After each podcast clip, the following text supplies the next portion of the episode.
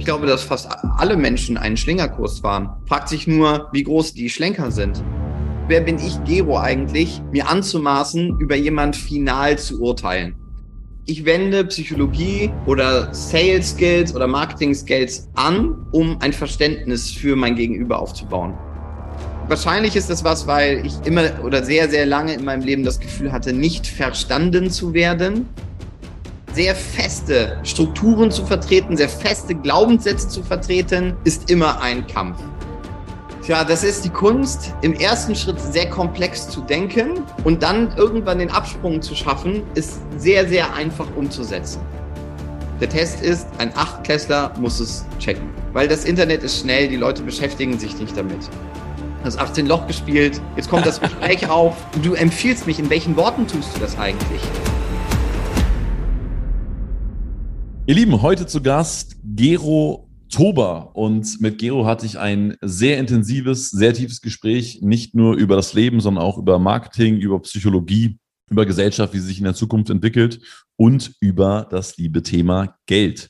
Gero selber kommt ähm, aus Köln, hat eine ganz spannende Story hinter sich, ähm, ist von diversen Schulen geflogen, äh, hat, glaube ich, mindestens fünf verschiedene besucht, ähm, war früher Punker, hat in einer Hardrock-Band gespielt, hat dann sehr, sehr viel Geld verdient als Vertriebler, ähm, hat Vertriebsteams im Börsenumfeld aufgebaut und jetzt sein eigenes Unternehmen, wo er Menschen, die sehr kontrovers denken, hilft, äh, an den Markt zu kommen, sichtbar zu sein und ihre Message zu platzieren. Das Ganze nennt sich Neurodecoding. Und äh, daraus ist ein super spannender, inspirierender Podcast geworden. Ähm, ich lade dich ganz herzlich ein, ihn auch bis zum Ende zu hören. Da kommen ein paar sehr emotionale Sachen auf und äh, unter anderem eine Anleitung, wie du deine Kunden findest, wie du besser verstehst, was deine Kunden eigentlich wollen. Von daher vollgepackt mit tollen Infos und äh, in diesem Sinne viel Spaß beim Zuhören. Let's go!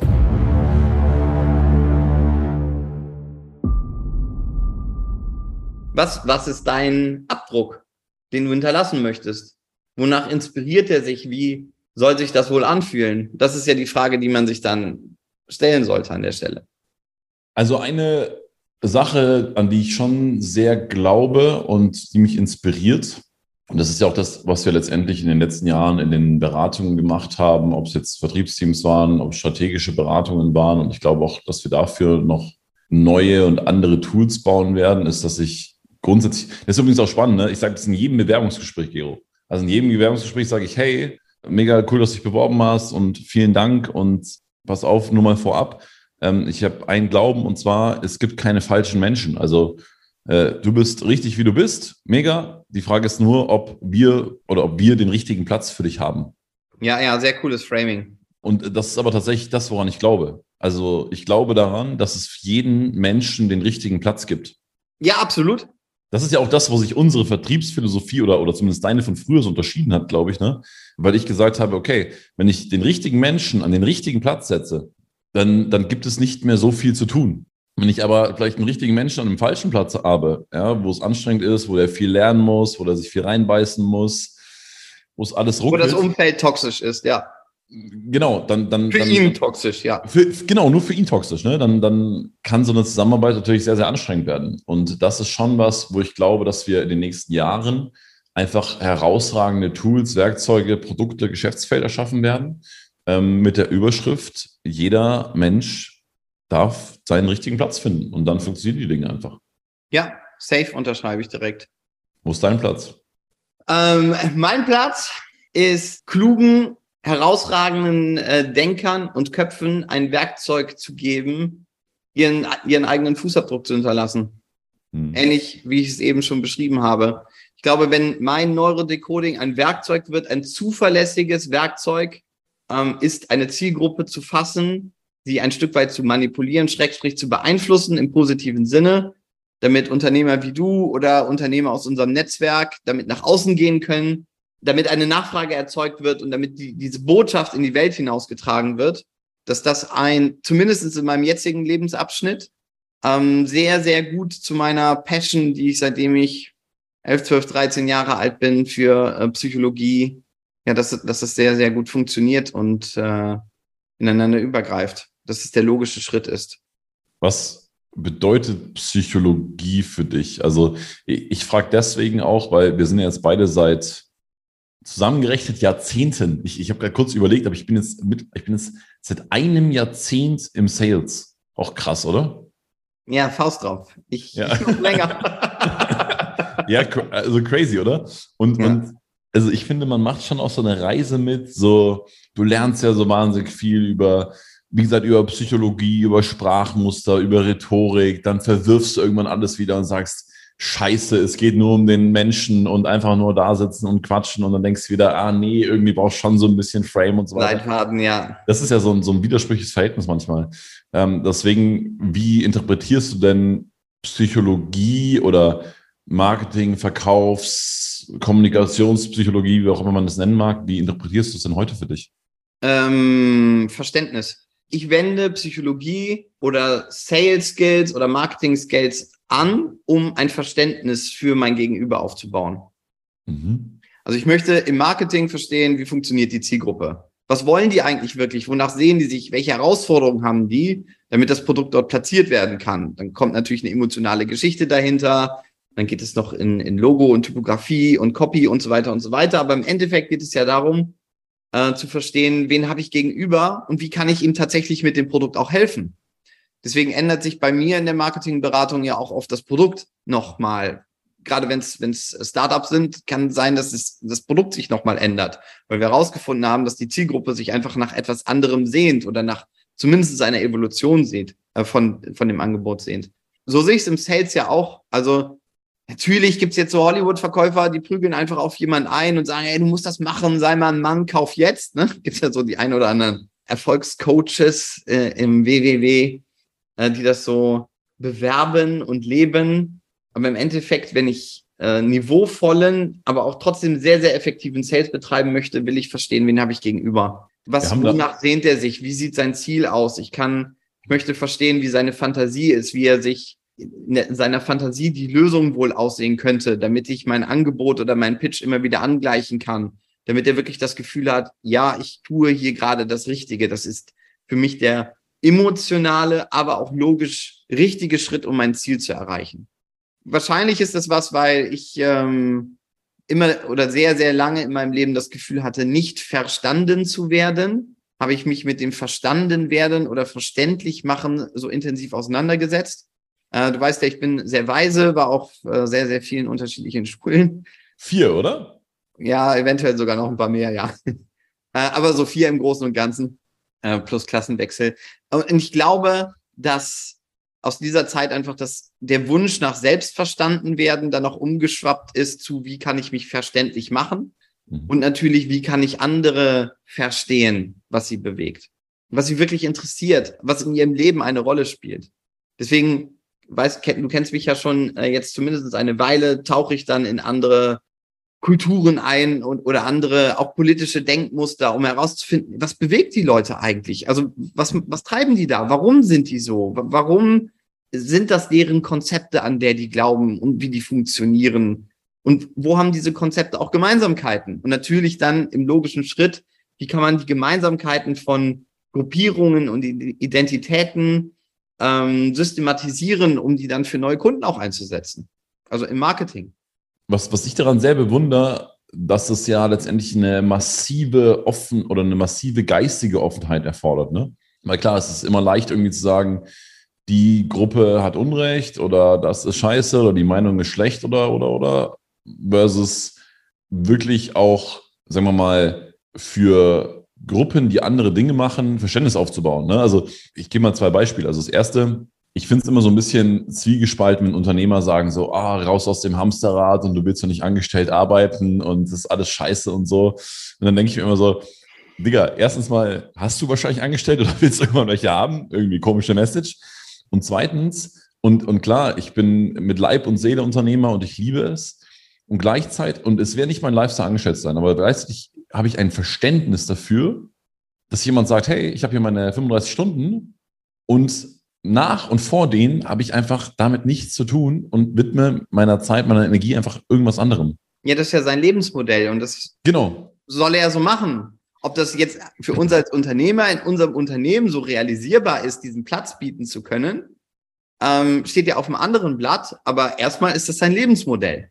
Und ich akzeptiere, ich selber, also wer bin ich? Die Frage stelle ich mir auf, wer bin ich, Gero, eigentlich, mir anzumaßen, über jemand final zu urteilen? Hm. Ich habe ein großes Ego, ich fühle mich ziemlich cool, ich bin ein Spitzentyp, so. ne? Das ist auf der einen Seite. Aber wer bin ich, mir anzumaßen, ja. ob jetzt jemand politisch, religiös, äh, zugehörigkeitsmäßig, hobbymäßig, in puncto sexueller Vorlieben oder was auch immer jetzt das Richtige tut. Es muss mhm. ja nicht alles für mich sein, aber erstmal bin ich jemanden, der es liebt, mich mit, auch mit möglichst kontroversen Meinungen und Menschen an den Tisch zu setzen, weil ich, weil ich einfach, weil ich das spannend finde. Ich will verstehen, was bewegt die, was interessiert diese Menschen oder wie funktioniert deren Lebensmodell. Ja, und das erfordert natürlich auch eine gewisse Distanz, ne?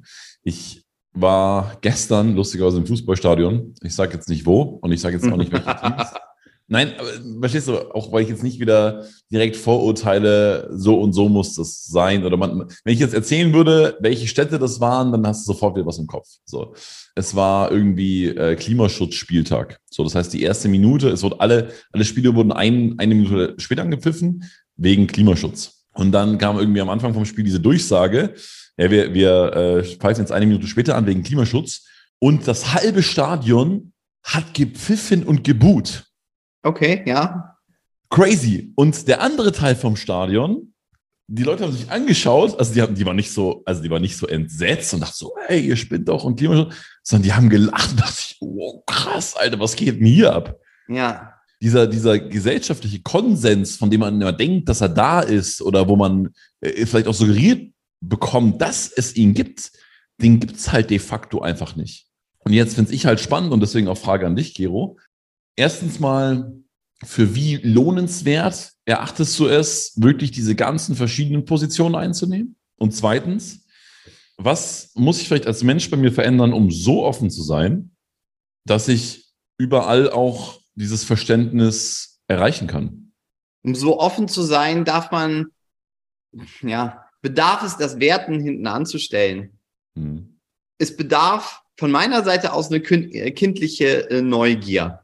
Es bedarf mehr als, ja, ich höre mir das mal an, sondern ich tauche ein Stück weit mit ein in diese Welt. Ich, ich tue einfach mal so, als ob ich Teil davon wäre, damit ich es spüren kann. Ich will das erleben, ja. Ich will nicht nur da sitzen, so Lauri, jetzt bist du, gehörst du religiös äh, von der Politik oder sonst wie an oder bist Kannibale, erzähl mal so. Und dann höre ich mir das ein Stündchen an, ach, das war interessant und gehe nach Hause. Das ist es nicht, sondern ich will ja irgendwie das ein, ein bisschen spüren und erleben, ja, was, was steckt dahinter, um ein Verständnis aufzubauen. Mit anderen Kulturen, dann versuche ich wenigstens mal ein, ein paar Bruchstücke der Sprache zu lernen oder wenn es dann in, zum Beispiel mit in die Moschee zu gehen oder in die Synagoge zu gehen, um das mal zu erleben und nicht nur, ja, dann stehe ich mich daneben, sondern einfach mal mitzubeten zum Beispiel.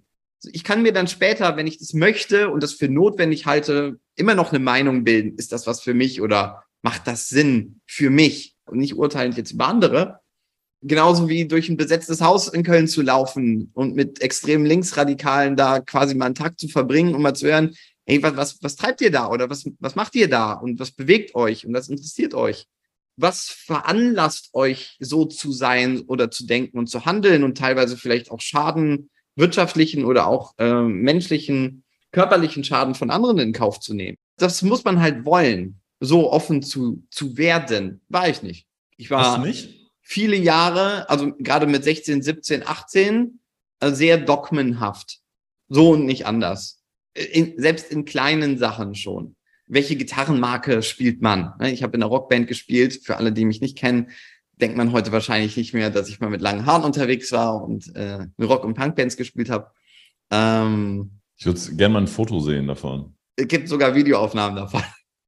Gibt es die? Also ja. sind die öffentlich? Dann lass, uns die, dann lass uns die mal schauen, ob wir die vielleicht verlinken können in den Show. Ja, ja, ja, ja, ja, genau. Wenn du was hast, schick durch. Jetzt dazu eine wichtige Frage. Jetzt bin ich ein bisschen abgewichen, ja. Genau, aber dazu eine wichtige Frage, weil ich glaube, das ist ja also, wenn man den Podcast jetzt gerade hört, an dieser Stelle noch dabei ist, dann ist es ja auf jeden Fall etwas, was dich bewegt oder wo du ein Gefühl zu hast.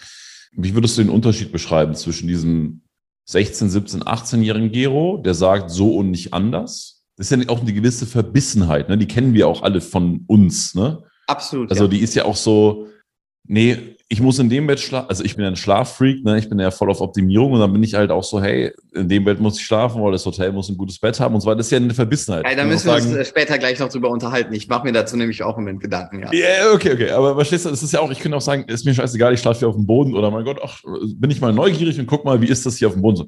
So, das ist ja eine gewisse Verbissenheit. Versus der Gero heute, wahrscheinlich auch nicht in allen Bereichen, aber in vielen, der einfach viel offener ist.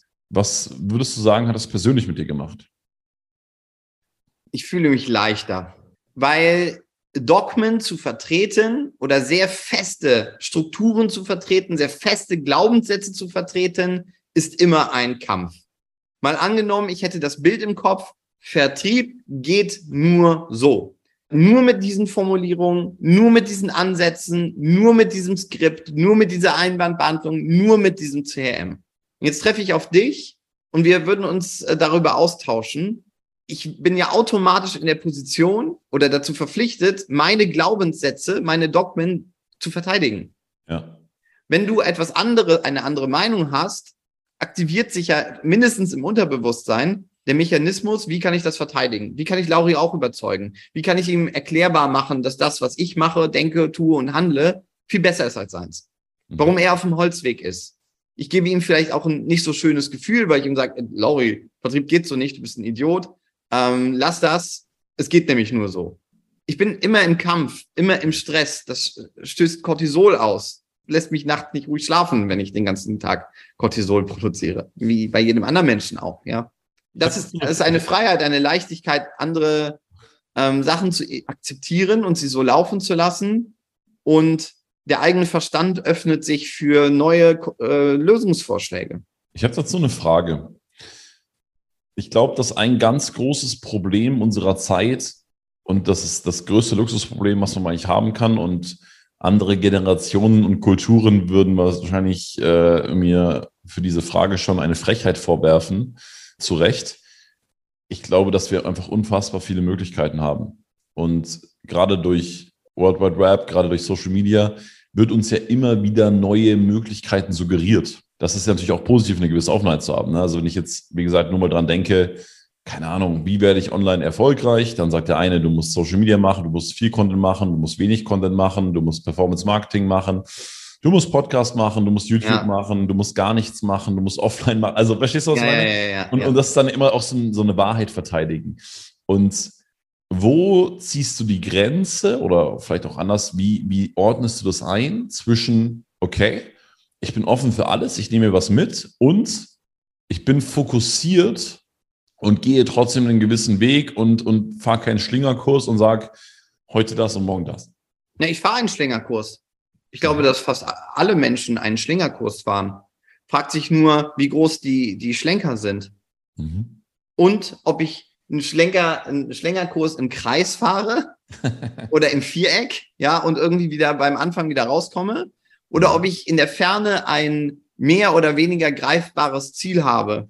Also ich habe noch keinen Unternehmer kennengelernt, der äh, ist mit 18 aufgestanden, hat gesagt, gut, das ist mein Ziel und hat nie einen Umweg oder Ausweg genommen. Ich kenne auch kaum einen Unternehmer, der nicht schon mal ein Business in Sand gesetzt hat oder eins verschossen hat oder es geschlossen hat, weil er sich damit nicht mehr identifizieren konnte, weil es sich wirtschaftlich nicht gelohnt hat oder aus privaten Gründen oder was auch immer. Also irgendwo ist ja immer ein Schlenker drin. Die Frage ist, oder die ich mir stelle, lasse ich manche Schlenker dann einfach auch zu, wenn sie auf eine Erfahrung einzahlen, die meinem langfristigen Ziel, ja auch auf mein langfristiges Ziel auch einzahlen. Ich würde ganz gerne mal so ein bisschen in die, in die Anwendung gehen, ne? weil ich glaube, dass viele Unternehmerinnen und Unternehmer zuhören, die sehr geile Sachen machen, auch sehr passioniert, ambitioniert sind und ich meine, das, das wäre so, das wäre so ein klassischer Ad-Text, ne? Ich, ich glaube, ihr kennt mich auch alle und wisst, dass wir da heute so ein bisschen von weggehen. So, äh, du hast eine super Qualität, aber keiner sieht sie, oder du hast eine super Qualität, aber du kriegst dann nicht so richtig verkauft. Was tun jetzt so? Ja. Also, äh, ja, wir, wir, wir, wir klammern das heute mal ein, packen es mal ein bisschen weg und, und schauen nochmal wirklich drauf. Was würdest du sagen, was sind denn so mal Schritte oder vielleicht eine erste Herangehensweise, wenn ich jetzt wirklich einfach was, was Cooles mache, was inhaltlich gut ist, was die Leute irgendwie begeistert, wo ich irgendwie sage, es macht mir Spaß und es bringt den Menschen was. Aber wenn mich jemand fragt oder wenn mich jemand sieht oder wenn mein Marketing jemand irgendwie beobachtet, dann, dann kommt das irgendwie einfach nicht so richtig an. Wie gehe ich daran oder wo, wo liegt vielleicht ein großer blinder Fleck einfach bei mir? Tja, das ist, äh, ist die Kunst, im ersten Schritt sehr komplex zu denken und dann irgendwann den Absprung zu schaffen, ist sehr, sehr einfach umzusetzen. Kein Produkt, das ist mein Denken, kommt sexy auf die Welt. Es wird sexy gemacht. Und es wird sexy für eine Zielgruppe, wenn diese Zielgruppe dieses Produkt oder die Dienstleistung oder das Angebot benutzen kann, ihrem eigentlichen höheren Ziel näher zu kommen. Dann wird es interessant. Dann wird aus einem langweiligen Computer das Werkzeug für kreative Rebellen. Das ist der Unterschied. Und da können wir unterschiedliche Modelle verwenden, ob du jetzt äh, Transformationsmodell anschaust oder Maslow-Pyramide oder Robert Dills logische Ebenen, äh, die wir beide auch schon gemeinsam durchgegangen sind. Womit können wir in der Spitze gesehen, in der, in der höchsten Ebene oder jetzt Maslow in der Spitze, wo es um die Selbstverwirklichung, um äh, die Zugehörigkeit geht, wie, wie können wir das Produkt so kommunizieren, dass es dort bei meiner Zielgruppe ankommt? Ein Kuchen können wir verkaufen. Kuchen verkaufe ich dir. Gut. Jetzt kannst du den Kuchen in den unteren Ebenen aber nicht verkaufen. Ja, du wirst doppelt so satt. Oder viermal, du, na, mit dem Kuchen bist du viermal so satt. Das kauft ja keiner. Wenn wir jetzt weiterdenken, äh, können wir den Kuchen verkaufen als Familienkuchen. Ne? Also du hast einen Kuchen, mit dem kommt deine Familie zusammen, du kannst was Gutes tun oder du bringst sie mit ins Büro und kannst deinen Kollegen etwas Gutes zu tun. Das ist schon ein höheres Ziel. Jetzt kann man natürlich noch einen Statuskuchen aus Gold kreieren. Ja, diesen Kuchen gibt's zehnmal auf der Welt. Äh, und wenn du davon isst, hast du eine besondere Erkenntnis und die Erleuchtung und, und, und, und, und. Auf einmal entsteht da ein, ein, ein völlig anderes Bild von einem Kuchen. Und für eine bestimmte Zielgruppe auch eine unfassbare Begehrlichkeit, alles zu tun, um diesen Kuchen zu bekommen. Das ist zumindest in Teilen schon mal mein Ansatz, Produkte zu denken oder die Botschaften dahinter zu denken. Die, die es empfangen sollen, was haben die wirklich in ihrem Leben vor? Was bewegt die tief im Herzen? Welcher Gedanke lässt die nachts wirklich nicht ruhig schlafen? Also, was ist tief emotional verankert? Und wo können wir dort ansetzen und das Produkt mit der Botschaft äh, platzieren? Jetzt kann man daraus hyperkomplexe äh, Konstrukte machen. Ist es auch. Jetzt kommen wir auf die Ad-Texte, die du eben angesprochen hast, ähm, runter. Oder wir berechnen es runter. Die Botschaft muss dann wieder extrem einfach werden, dass es wirklich jeder versteht. Der Test ist, ein Achtklässler muss es checken. Weil das Internet ist schnell, die Leute beschäftigen sich nicht damit. Oder auch Offline-Marketing, ja, machst du Plakatwerbung. Die Menschen fahren daran vorbei. Sie nehmen es wahr, und es ist schon wieder weg. Du hast, die, du hast nur die zwei, drei Sekunden und da musst du gepunktet haben. Mit, mit Bild und der Copy und allem, was dazugehört. Emotionen, die du wächst. Wenn jetzt ein Unternehmer, Unternehmerin gerade zuhört und erstmal hat er oder sie, wenn das Thema gerade vielleicht präsent ist, auch die Fragen mitgeschrieben. Ansonsten äh, spul gerne zurück. Herzlich eingeladen. Ähm, und jetzt, keine Ahnung, hörst du vielleicht den Podcast, äh, kommt der bei uns immer Sonntag raus, hörst du auf den Sonntag so. Vormittags hast dir, einen, hast dir einen Kaffee gemacht, con leche, ja, oder ein Cortado oder ähnliches. Oder ein Matcha. Ja. Oder was? Matcha-Tee. Matcha-Tee. Oder ein Grüntee. Ich trinke ja immer Grüntee, ja. Ein Grüntee, ja. Übrigens auch sehr geil. Wir haben uns ja beide auf, hier auf so einen Sessel, auf so eine Couch gesetzt, während wir jetzt hier gerade Interview machen. Das hat einen sehr guten Vibe. Ähm, ja, auf jeden Fall, du sitzt jetzt irgendwie da oder unsere, äh, du als Hörerin oder Hörer sitzt jetzt da mit deinem Matcha-Tee oder deinem Cortado mhm. und jetzt denkst du dir so, wow, okay, der, der, der hat irgendwie recht. Irgendwie ist mein Produkt noch, das ist einfach, das ist einfach so normal, okay, keine Ahnung, ich kann damit fit werden, ich kann damit mehr Geld verdienen, ich kann damit weniger arbeiten, ich kann damit irgendwas machen, aber es ist, es fehlt so dieser, verstehst du, was ich meine? Es fehlt so dieses, ja Bam, dieses Feuer, dieses Yo, das ist es. Und jetzt holst du dir ein, ein Blatt Papier und einen Stift, weil du das lösen möchtest. Was würdest du demjenigen raten, was soll er sie jetzt auf sein Papier schreiben oder dort beantworten? Also erstmal würde ich ein gutes Glas Rotwein oder dergleichen empfehlen. Ich würde einen entspannten Abend empfehlen. Ähm, eine, oder eine, sich selber einen Rahmen schaffen, das ist jetzt mein Rahmen. Äh, vielleicht ist euer Rahmen im, im Garten oder am Strand oder wo auch immer oder nach einer Session äh, Yoga, wie es meine Frau dann macht, indem man mal loslassen kann, indem man seine eigenen Glaubenssätze zu seinem Produkt und seinen Kunden in Frage stellt. Mache ich hier eigentlich wirklich das Richtige? Wollen meine Kunden dieses Angebot überhaupt? Verkauft es sich leicht? Ähm, ist es angenehm für meine Kunden, das Produkt zu kaufen? Und warum kaufen sie es denn eigentlich tatsächlich? Wenn wir diese Fragen beantwortet haben oder dann einfach mal drüber philosophiert haben, nicht mal wirklich beantwortet und aufgeschrieben und wir haben jetzt eine Workbook und dann füllen wir das jetzt aus, sondern mal drüber philosophiert haben, warum kaufen meine Kunden mein Produkt eigentlich? Mhm. Zu welchem Zweck, mit, mit welcher Emotion? Und warum kaufen sie es nicht? Warum kommen so wenig Leads? Warum sind die Leads so teuer? Warum hat mein Vertrieb so viel mit Einwandbehandlung zu tun? Apple hat nicht mit Einwandbehandlung zu tun. Tesla hat nicht großartig mit Einwandbehandlung zu tun. Die Leute, die vom Marketing geframed sind, wollen Tesla, die kaufen den im Internet. Da brauchst du keinen Autoverkäufer. Rolex hat nicht mit Einwandbehandlung zu tun. Oder Lange und Söhne. Das ist im Marketing, bist du vorgeframed. Diese Marken adressieren einen, einen Wunsch deiner Zielgruppe. Und diesen Wunsch geht es äh, auch bei deiner Zielgruppe auf den äh, Grund zu gehen. Was, was wünschen sich meine Kunden eigentlich tatsächlich? Wenn ich da nicht hinterkomme, sollte, oder das, was ich immer empfehlen würde, ist, meine besten Kunden und beste, Achtung, aufpassen, das sind nicht die, die mir jetzt am meisten Umsatz bescheren, sondern die, mit denen ich am besten zusammenarbeiten kann. Die haben Bock bei mir zu kaufen, ähm, mit denen gibt es kaum Kopfschmerzen, die kaufen die Produkte, die gute Marge haben, äh, die sind Wiederkäufer und die geben Empfehlungen. Vielleicht machen die nicht den höchsten Umsatz, aber ich habe die wenigstens Kopfschmerzen und den kann ich ein skalierbares Produkt verpassen. Und meinen Fragenkatalog aufzurufen und sagen, hier, hey Lauri, warum bist du eigentlich damals bei mir Kunde geworden? Wie bist du auf mich aufmerksam geworden? Ähm, wenn du mich weiterempfiehlst, mit welchen Worten tust du das? Du bist jetzt Golfplatz, Sonntagnachmittag, hast 18 Loch gespielt, jetzt kommt das Gespräch auf. Du empfiehlst mich, in welchen Worten tust du das eigentlich? Und mit welcher Argumentation empfiehlst du mich eigentlich? Da ist das Gold versteckt. In deiner Zielgruppe. Mhm. Jetzt habe ich das Neurodecoding, um eine Zielgruppe zu dekodieren. Ähm, und da ist immer auch ein Bestandteil, mit den Kunden in Kontakt zu kommen. Mein, mein Glaubens- oder mein Sales-Ansatz ist ja, die Lösung ist in der Zielgruppe, im Gegenüber, im Käufer, nicht in uns. Wir können natürlich jetzt super kreativ sein und uns äh, im Workshop Day oder über mehrere Monate der Zusammenarbeit sehr, sehr smart fühlen. Aber im Endeffekt muss es ja leicht verkaufbar sein.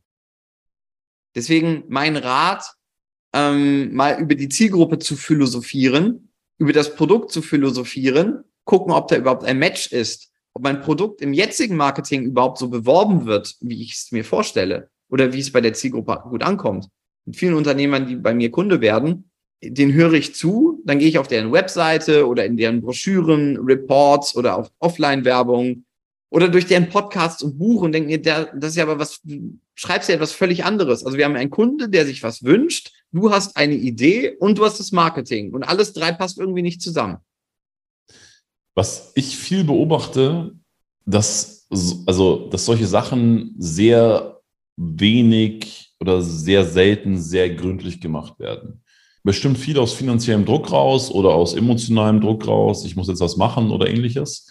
Also, also sind, fairerweise sind ja die richtigen Fragen, ne, die du stellst. Und ich glaube, wir haben das ja auch alle, dass wir eigentlich wüssten, okay, so und so könnte man es machen, aber wir beschäftigen uns so wenig damit, weil ja, wir jetzt gerade ja. irgendwas anderes zu tun haben oder sonst irgendwas.